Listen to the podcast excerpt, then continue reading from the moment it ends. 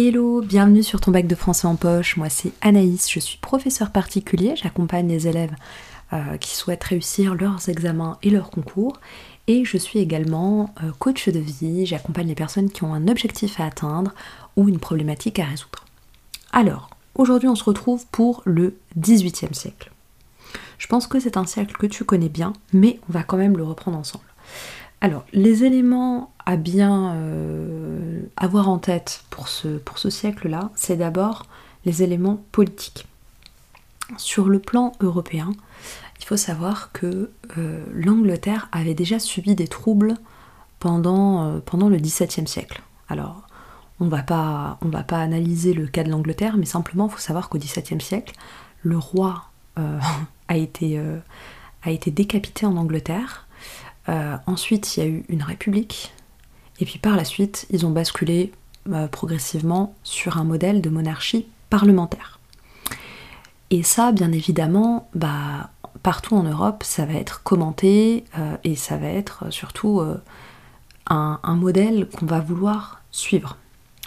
Donc le XVIIe siècle avait déjà, si on veut, en quelque sorte, ouvert la voie au siècle des Lumières. Ce qu'il faut comprendre aussi, c'est que le, XVIIIe siècle en France commence véritablement à la mort de Louis XIV. Il meurt en 1715 et jusqu'à sa mort, il lâche rien, quoi, pratiquement rien. Donc son pouvoir euh, de monarchie absolue reste intact pratiquement jusqu'à sa mort. Donc ce qu'il faut bien comprendre, c'est que le, le XVIIIe siècle commence à partir de 1715, globalement. Alors, ce qu'on va, euh, remarquer, c'est qu'en fait, finalement, le pouvoir royal va s'affaiblir progressivement. Euh, on n'aura plus en fait un roi aussi charismatique et surtout bah, il va y avoir un essoufflement tant sur le plan économique que sur le plan politique. Ce qu'on peut dire aussi, ce qu'on peut dire aussi, c'est que finalement, euh, sur le plan scientifique, il y a quand même pas mal euh, de découvertes et euh, il y, a de grands, il y a de grands noms qui vont, qui vont émerger, comme par exemple Newton. Le XVIIIe siècle, finalement, il va être un peu l'héritier à la fois de l'humanisme et de toutes les valeurs humanistes, mais aussi des classiques et euh, finalement de, cette euh, valorisation qu'on avait de la raison. Le maître mot du 18e, c'est vraiment la raison. Voilà sur le plan sociopolitique ce qu'il faut retenir, et puis après progressivement on va arriver sur la révolution, prise de la Bastille, euh, la terreur, etc. Mais ça tu connais. Donc ce qu'on voit, c'est que finalement le siècle des Lumières, euh, comme on l'appelle, est un siècle finalement où la raison va être absolument valorisée partout en Europe. Ça se passe pas qu'en France en fait, hein, euh, les lumières. Les lumières, elles sont partout en Europe. Et partout en Europe, on va avoir une diffusion de ces idées, de ces grandes valeurs des lumières. Donc, on va surfer déjà sur le rationalisme des classiques. Et on va aller plus loin encore.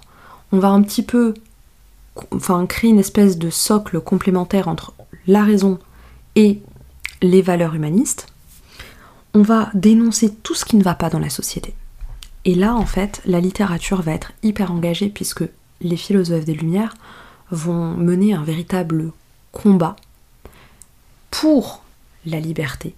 Alors, derrière la liberté, il y a plusieurs choses.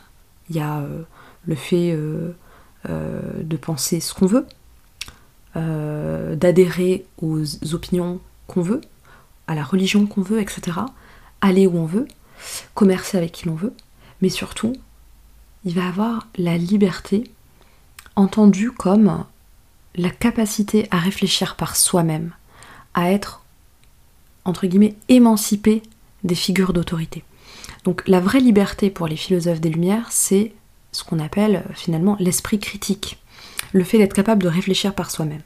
Donc leur grand combat, c'est d'amener en fait le peuple vers cet esprit critique, c'est-à-dire de sortir le peuple de l'ignorance pour qu'il ne soit plus finalement soumis aux grandes figures d'autorité que sont euh, le pouvoir royal et le pouvoir religieux. Ensuite, euh, autre grand combat finalement des, des, Lumières, ça va être un combat pour la justice. Ils vont combattre pour l'égalité, mais aussi euh, contre tous les abus de, justice. Autre combat, on va avoir un combat pour la tolérance, euh, pour la paix, et un combat finalement pour la fraternité, pour faire en sorte que les, les hommes dépassent leurs différences et qu'ils arrivent à vivre en, toute en harmonie en fait, malgré leurs différences.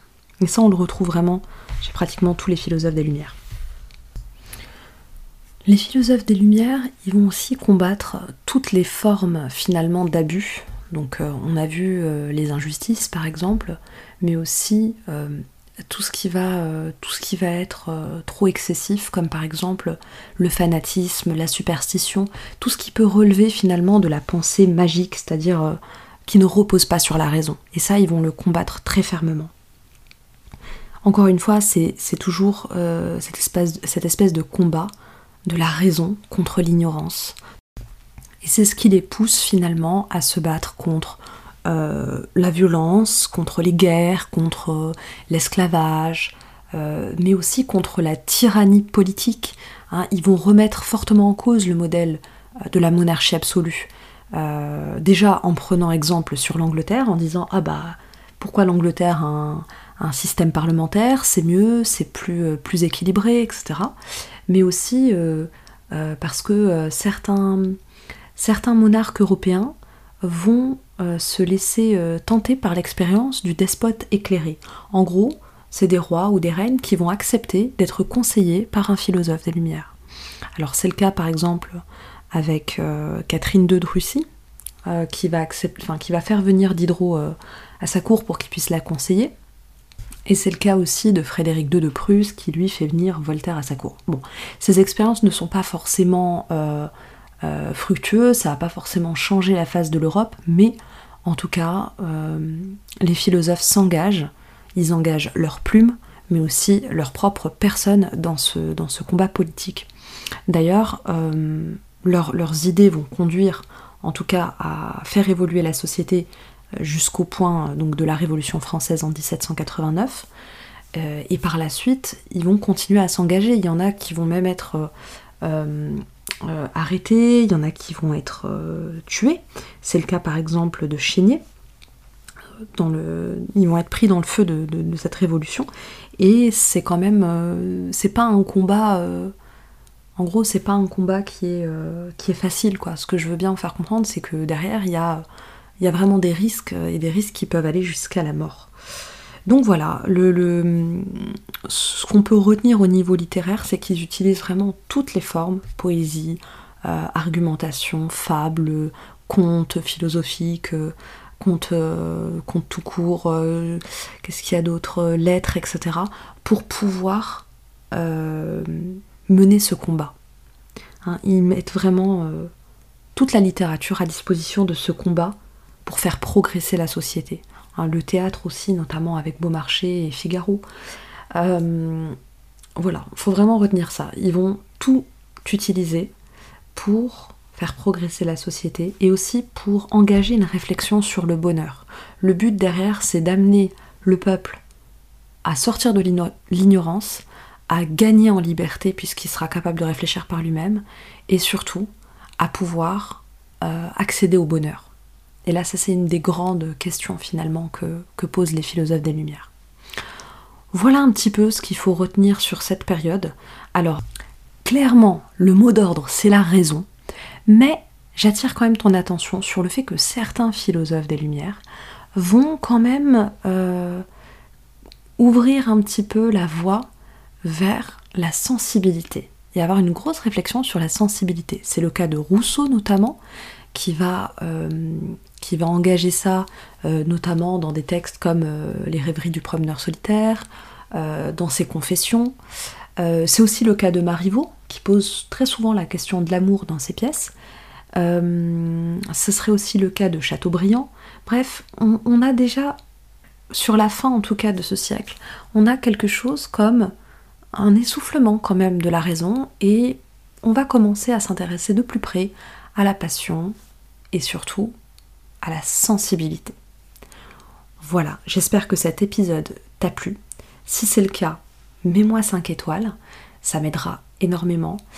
Euh, je te retrouve dans un prochain épisode pour pouvoir parler un peu plus du 19e siècle. Alors ça risque d'être un épisode qui sera un petit peu long malheureusement, mais il y a quand même pas mal de choses à dire sur le 19e.